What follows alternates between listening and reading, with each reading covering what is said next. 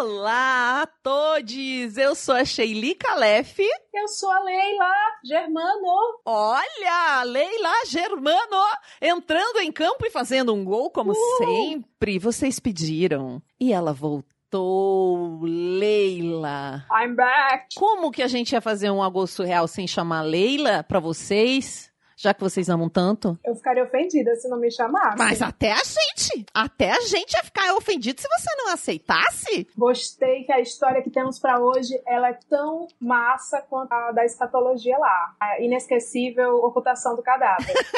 se você está reconhecendo essa voz, é porque Leila já esteve conosco no caso da ocultação. Então volta umas casinhas para ouvir. Se você está desembarcando agora nesse podcast, nós estamos no meio de um mês surreal. A gente achou que esse ano tava muito simples, sabe, Leila? Ah, esse aninho de 2020 não tá muito surreal. O que, que a gente pode fazer para melhorar o storytelling desse ano? Vamos fazer um agosto surreal com um podcast por dia. No agostão, aquele mês, ó, cinco anos de mês. Uhum. Tá com uma história por dia, um programa por é, dia. Um tá episódiozinho por dia só. E já que tem gente que tá chegando agora, você pode contar para os nossos ouvintes e para as nossas ouvintes como é que funciona esse podcast? Leila? Funciona assim. Nós somos convidados que a gente vem pra cá se divertir com as meninas, contar histórias reais e absurdamente bizarras, surreais, das pessoas que mandam por e-mail. E aí vem o convidado e conta em primeira pessoa. Exatamente. Então hoje Leila vai contar uma história que foi enviada por uma de vocês, por uma das nossas ouvintes. Você também pode enviar sua história para o e-mail bfsurreais@gmail.com. Em áudio ou em texto, mas manda no e-mail, gente, senão a gente se perde. Não dá para mandar áudio no grupo de WhatsApp WhatsApp, porque nossos apoiadores têm grupo exclusivo com a gente, Leila. Desculpa. Precisamos contar isso pra vocês. Tararara. Chega de enrolação, vamos pro caso do dia? Baseado em fatos surreais. Histórias de mulheres como nós. Compartilhadas com empatia, intimidade e leveza. Onde o assunto é a vida e o detalhe surreal. Essa história aconteceu em 2007. 2007 eu era o quê? Eu era um Hellis universitário. E aí, eu dividi apartamento. E assim, a gente não era amiga. A gente era apenas contatos. De roommate. A trocava ideia, falava qualquer coisa. Então assim, cada um no seu campo. A minha vida naquela época era tipo ir pra casa do boy e ir pra casa e dormir no meu quarto. Ou seja, pouquíssima comunicação, zero empatia, amor e proximidade. Um dia, estava muito gordita e cansadita, estava lá deitada, dormindo. Chega essa menina ofegante, me acorda, me empurrando e gritando, pedindo ajuda, socorro, não, pedindo produtos Nestlé. Oi? Sim. Mas tipo, pera, você tava tirando um cochilo de tarde, assim, porque você tava cansada? Ou você tava dormindo porque era hora de dormir? Eu tava dormindo porque eu tava cansada. Tirando um cochilo, um assim. Cochilinho. Ah, tá, tudo bem. E aí a Carla chegou ofegantaças. Pelo amor de Deus, via rápido, não sei o que, eu preciso de um produto Nestlé. Aí eu falei, não, pera, calma, o que que tá acontecendo? Não, porque eu tô participando do concurso. E assim, gente, 2007 não havia internet smartphone, né? Não tinha como pegar um smartphone naquela época e ver Google, concurso tal, pesquisar. Tá. Era o telefone fixo. Então ligaram pro telefone fixo. Ela tinha que ter uma caralhada de produtos Nestlé. Mas tipo, era tipo um programa ao vivo e que eles ligavam e diziam, você tem que ter X produto, vai ganhar? Porque às vezes acontece umas coisas da pessoa ligar, né? Não, era vibes programa do Google. Vibes programa do Google do Faustão. Ah, que divertido. E aí, ligaram lá pra casa e falaram, mulher, tá participando e tal, tá um ranking aí, tu tá na frente, vamos lá, tu só precisa de 10 produtos Nestlé, 10 Chip da TIM, naquela época, galera, o chip da TIM, que era o que a gente recarregava no nosso celular. Todo mundo hoje é meio patrão, assim, todo mundo faz um plano controle, um plano pós, né? A gente faz um pré, mas assim, quando a gente tá muito duro ou quando a gente tem alguma emergência. Naquela época não, tudo, tudo era pré. Então tá, ela tinha que arrumar 10 produtos Nestlé e tinha que arrumar 10 chips de telefone, que era para carregar o telefone. Tipo, igual hoje a gente põe dinheiro, a gente tinha que botar crédito com cartões, né? Cartões de 10 reais. Sim. Tá. Igual o crédito que hoje a gente põe na Netflix. Naquela naquela época era esse cartão de recarga valendo Clio, o Renault Clio. Uhum. Em memória, né? Nem sei se ainda existe. Mas ela tava eufórica, ela queria um Clio, não sei o que, me ajuda, pelo amor de Deus. E aí eu, mulher, tu tá com cara de golpe. Eu falei. Por que, que você achou que era um golpe? Porque tava muito na moda na época o povo ligar, né? Ainda tá, o famoso ligação da cadeia, né? Que a galera liga. E aí ela, não é golpe, não sei o que, não sei o que. E tivemos um pequeno desentendimento e ela saiu. Foi na casa dos vizinhos, arrumou um Nescau, porque eles queriam o código de barra. Ah, Eles queriam o código de barra dos produtos Nestlé e queriam os 10 cartão de TIM de recarga. Que ela tinha que raspar. Na época a gente tinha que raspar. Na época a gente raspava e era isso. Aí não compactuei com esse absurdo, pois tinha uma certa base da criminalidade. E aí ela voltou dessa tour atrás do Nescau com mais uma amiga. Ah, então ela saiu. Ela chegou procurando na casa, não achou e saiu procurar em outro lugar e voltou com produtos, com uma amiga junto e, e já tinha envolvido a amiga pra achar tudo. Tem um detalhe muito importante. Sabendo que era fake news, né? Que era golpe da cadeia. E avisando. E ela cagando pra mim. Quando ela saiu, eu aproveitei e desliguei o telefone. Ah, porque ela tinha que ficar na linha. Enquanto ela pegava tudo isso, ela tinha que ficar com. É, naquela época, gente, telefone fixo, promoção Alô Cristina, tu tinha que ficar na linha. E ela saiu, deixou o telefone lá pendurado, e aí eu fiquei assim com cagaço, né, que isso é golpe. Desliguei o telefone. Esse telefone tocava, tocava, tocava de novo, tocava de novo. Eu não atendia. Aí ela voltou e viu o telefone desligado. Ficou puta. Gritou comigo, falou que eu tava com inveja, que eu queria que ela não ganhasse o prêmio. Enfim, o que já não era uma amizade virou menos aí. Aí eu Fiquei assim, não, beleza, me xinga, mas salvei o dia. Aí ela olhou pro lado, tinha um papelzinho anotado com os telefones do bandido. Porque o bandido provavelmente deu o número dele pra ela ligar caso alguma coisa acontecesse, caso caísse. Aí ela pegou o número de discou pro bandido. Aí o bandido, ô, tudo bom, rapaz? Não, você ainda tá no ranking, você tá lá em cima do topo do ranking. Aí ela, ai, graças a Deus, esse Clio é meu. Aí ele, aí, você conseguiu os chip? Consegui. Eu sei que essa menina foi falando os números que ela ia raspando e falando os códigos, a sequência serial número. Aí eu tive uma luz, gente. Ela gastou, ou seja, era 10 cartão de pré-pago de 10 reais. 100 reais, que naquela época, 2007, era bastante dinheiro. Já dava pra comprar uma calça jeans para uma jovem. Aí eu imaginei assim, o bandido, ele tá anotando tudo correndo. Claro. O que que eu fiz? Eu peguei meu celular e no que ela ditava, eu carreguei 10 reais no meu celular. Porque ele provavelmente não tava fazendo instantâneo, ele tava anotando pra fazer na sequência. Você já tava. Não tava, Ah. mas eu estava. tava roubando o ladrão, no caso. Sim, é. 100 anos de perdão, né? Recarreguei 10 no meu. Só que aí eu vi que isso era um desvio de conduta. Hum. Tava sendo guiada pelos meus valores. Então eu peguei o celular dela. E aí ela foi editando os demais cartões pré-pago e eu carregando, carregando. Sei que eu depositei errados 10 reais na minha conta. Tá. E 90 reais no cartão pré-pago dela. Isso porque eu tinha ligado pra polícia. Eu liguei pra polícia enquanto ela saiu.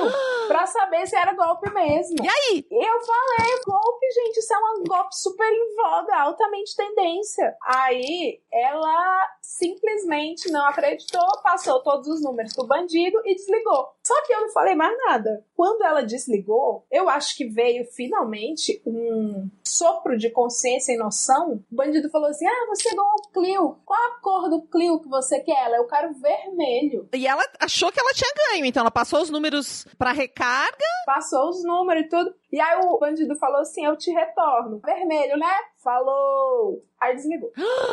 E ela ficou sentada. Achei muito bonitinho. Sentada esperando. Oh, meu Deus, ficou esperando alguém retornar com o Clio. Aí ele não ligou, deu um gostinho nela, na menina. Hum. Aí ela começou a chorar. Acho que ela se ligou. Ai, que dó, que dó, porque ela devia estar na adrenalina, de repente, quando ela percebeu que ninguém ia retornar. Ainda teve o constrangimento, né? Momento Scooby-Doo, né? Do finalzinho. ah, isso não passou de um golpe, mas em todo esse tempo eu estava recarregando o seu celular e o meu. o momento de assumir um pequeno delito.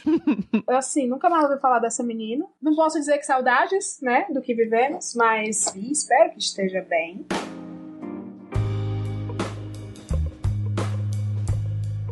Ô, Leila, que dó dessa moça. E a heroína no desespero. Eu lembro, ligaram pra mim desse golpe. De você vai ganhar um carro, você precisa ter os produtos. Foi o mesmo golpe. É mesmo? Quando eu li a história, eu falei. "Ah." Só que na hora eu peguei e disse assim: me dá um telefone da emissora. Pra eu ligar pra emissora. Não, eu tenho esse telefone aqui pra você ligar. Não, eu falei, eu, eu quero o telefone da emissora. E eu ligo na emissora pra confirmar se é verdade. Tu, tu, tu. Aí a pessoa desligou, né? Mas eu queria que fosse verdade. Tinha um lado meu que queria acreditar, mas não deu. É Lógico. E você já caiu em algum golpe, Leila? Já caí em golpe desse de telefone. Na verdade, minha mãe caiu. Foi a maior história que eu fui sequestrada e a voz da linha era igualzinha à minha. E o segundo não foi golpe, foi um sorteio real. E aí a gente trabalhava numa agência de promoção. E o povo de produção que liga, né? Que tem lá um auditor, fica todo mundo bonitinho. Todo mundo trabalhou e a ligação ia ser umas seis e meia da tarde. A gente tava super orgulhoso e feliz de entregar um carro pra pessoa. Que a gente nunca tinha visto isso. Cara, a menina da agência ligou toda bonitinha, comunicou, a pessoa desligou na cara dela. Achou que era Aí golpe? assim, achou que era golpe. Aí a menina ligava de novo, aí a primeira ligação foi: Ê, parabéns, dona Fulana, você que está ganhando aí o seu cupom daquela promoção e repetiu a mecânica. E a mulher não lembrava. E eu acho que foi umas quatro ligações. Ai. E foi piorando, assim, a energia começou, uh, parabéns, todo mundo, é. Mas foi piorando a última, foi assim, não, dona fulana, esse é o RG do gerente da loja, pode ligar lá. Virou uma bosta. Aí depois que a mulher ganhou, a mulher ficou assim, ah, tá. Não, tá bom então.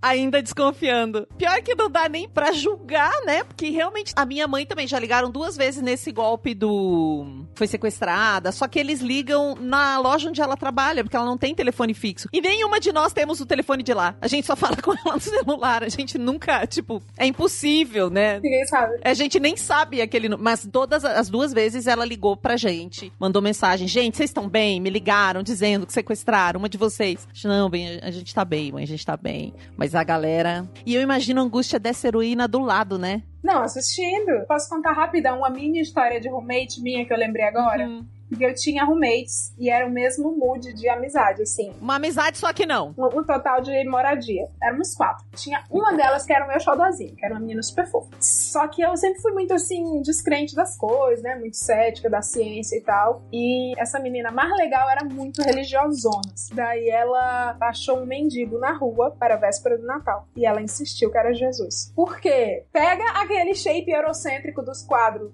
de Roma, Uhum. cara com cabelo tal qual o meu aqui, castanho, olhos azuis, barba, ondulado, e era um mendigo branco de olho azul, né? E ele tava, nunca esquecerei, com a camisa amarela da Lacoste, dormindo no colchão. Aí ela, Leila, eu achei um cara, um morador de rua que com certeza é Jesus, assim, sabe Jesus no irmão? Eu fiquei assim, sei, Jesus no irmão, sei, tipo, qualquer pessoa. Aí ela, foi, não, Leila é diferente, eu conversei com ele, ele tem uma coisa, uma energia, vamos lá. Eu sei que ela me arrancou do meu quartinho de empregada, que era onde eu dormia, e fomos a pé, andamos numa rua escura, fomos, demos uma volta na pracinha, achamos Jesus. Eu... Você foi conhecer Jesus. Sabe o que é pior? É que essas pessoas que nunca ligam, nunca olham pra ninguém morador de rua, né? Em situação de rua, no seu termo certo. E aí, só porque o cara foge do padrão de estar na rua, assim, ela olhou, sabe? Eu achei um blend de racismo com Tudo. sei lá, velho, com tudo, assim, com tudo errado. E aí o que é pior, eu também fiquei com vergonha do mendigo, do cara, porque ele era, com certeza, ele era um cara, sabe, esses caras que vão morar na rua, mas que tinham uma vida toda estável, tudo bem, e decidiram morar na rua, largaram tudo. Raríssimo, uma super da super exceção, mas existe. Sim. Mas é. E ele falou isso. Ah, eu tenho uma família boa de grana, mas não sei o que, eu cansei. Aí ele conversando com ela e ele falando, cara, com certeza era um cara extremamente culto, muito culto, o jeito de ele falar e se colocar. E aí ela tratava ele como um, um coitado, assim, um pet. É isso. Ele falava cultamente assim: Eu não preciso de nada. O que você precisa? Ai, credo. Aí o cara, assim, muito blasé, o cara hipster, blazezaço, muito hipster, assim. Eu não preciso de nada, eu preciso de paz. Aí ela não entendia que o cara tá mandando a gente embora. Eu sei que, a gente, vou resumir, eu tive muita vergonha do mendigo, eu queria enterrar minha cara, o cara julgando fortemente. Aí ela foi comigo no dia, supermercado. Mesmo o cara falando que não precisava de nada, ela me fez, dos meus 120 reais que me sobrou do mês, tirar 60 pra meiar com ela um mercadão. Eu sei que ela comprou de tudo. Comprou nariz, pasta de dente, pão bisnaguito, água, várias coisas. Compramos várias coisas e eu não sabia onde ver a minha cara. Porque sabe assédio moral que você treme de medo de encontrar alguém? Eu fiquei com medo da vergonha que eu ia sentir do mendigo hipster me julgando, assim. Tipo assim. Você não avisou ela. Daí, cara, era muita sacola. Ela abriu o porta-mala do carro, jogou as sacolas, chegamos lá na pracinha. Ela despejou um monte de compra pra um cara. Aí ele só falou assim: Moça, você está vendo algum armário aqui? Tomou essa ainda. Sabe, era só chablau, né? Eu, tipo assim, meu Deus do céu, tanta gente precisando. E a gente tá aqui mimando um hipster que resolveu fugir de casa. Que vergonha. Aí ele pegou e falou assim: Sabe o que, que eu quero? Livros. Você tem livros pra me dar? Aí é, eu tinha, né? Que eu só aqui ler. Aí ela, Leila, pega lá uns livros pra ele. Ela tava determinada a fazer algo no Natal, né? É uma coisa de consciência da pessoa, às vezes, né? Consciência. Eu sei que a gente, eu fui pegar livro, ela aproveitou, pegou edredons, mantas, entuchou mais coisa no colchão do Jesus. E aí, assim, eu fiquei muito contrariada, só que eu fiquei naquele dilema moral e ético, que é assim, eu sou pobre, né? Eu tenho 120 reais na minha conta pro mês todinho, ela me tirou 60. Ao mesmo tempo, é um mendigo Jesus. Você vai negar, entendeu? Ele não é só um mendigo, ele é um mendigo Jesus, que era Jesus. E aí eu tive que dar os 60 conto. Eu sei que fiquei lá emburrada em- no quarto, trancadinha. Acordei com a briga dela e do irmão dela, que é chefe de cozinha. Porque o irmão dela descobriu que ela convidou o mendigo pra passar o Natal com a gente. O irmão dela é de Presidente Prudente. Ele veio do interior, de surpresa. Aí ele falou assim: e se eu não tô aqui, meu? Vocês vão chamar um cara X? E aí ele tirou da cabeça dela A ideia. A ideia. Olha, heroína. Dividir casa com as pessoas realmente pode ser uma surpresa. E às vezes as pessoas caem nessas coisas pelo momento que elas estão vivendo. Todo mundo tá passível de cair em alguma coisa. A gente contou o caso da Mandala também, já no Agosto Surreal, de uma moça que super caiu num golpe. Se você não sabe, nós estamos transmitindo as nossas gravações por live, tanto no nosso Insta quanto no nosso YouTube. E tem vários comentários aqui. E antes da gente encerrar, eu quero ler o comentário de uma pessoa que disse: a Lara está dizendo pra você, Leila, tu não aceitou Jesus, Leila. Jesus não. Isso que ela escreveu aqui. Jesus não queria nada. Ele que não aceitou a gente.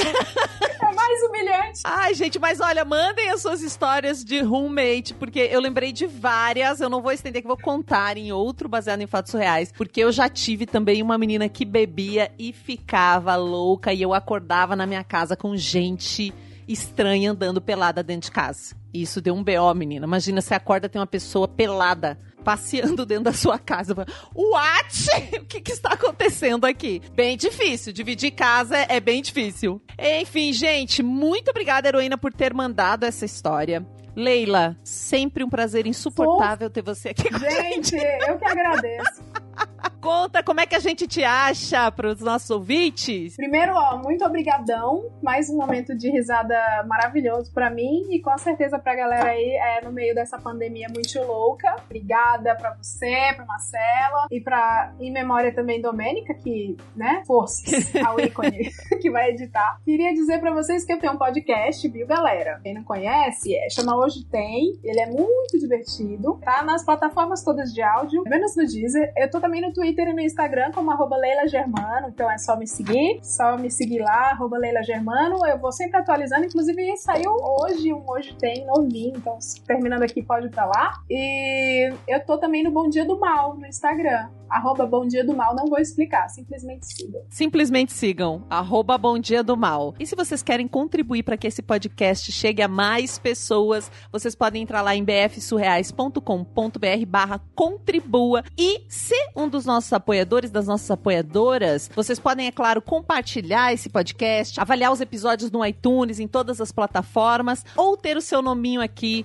conforme você vai ouvir agora os nossos queridos apoiadores: Samara Cris Marques, Rosiana Ruecker, Rodolfo Souza, Renato Chiquito, Regina Guimarães, Rayane Menezes, Pietro Moreira, Pablo Vasques, Michele Menegari, Melissa Costa, Max Nunes, Marta Batilli, Luísa Achê, Luciana Machado, Letícia Santos, Kaique Novaes, Juliana Marques, Juliana de Paiva, Hugo Ballarini, Heloísa Takats, Gabriela Coelho, Fernanda Galdino, desenvolvimento artístico, Bruno Kimura, Brenner Bacelli, Bárbara Murakawa, Arthur Peixe, Ana Terra, Amanda Magalhães e Amanda Franco. Olha, gente, tem mais pessoas. É que nós temos algumas recompensas. Então tem pessoas que nós falamos o nome aqui, tem pessoas que estão com o nome escrito lá quando a gente publica o episódio. Então tem várias formas de você participar, tanto ali no site, você pode ir também no PicPay achar a gente, enfim, para que a gente possa chegar sempre no seu radinho e para mais pessoas.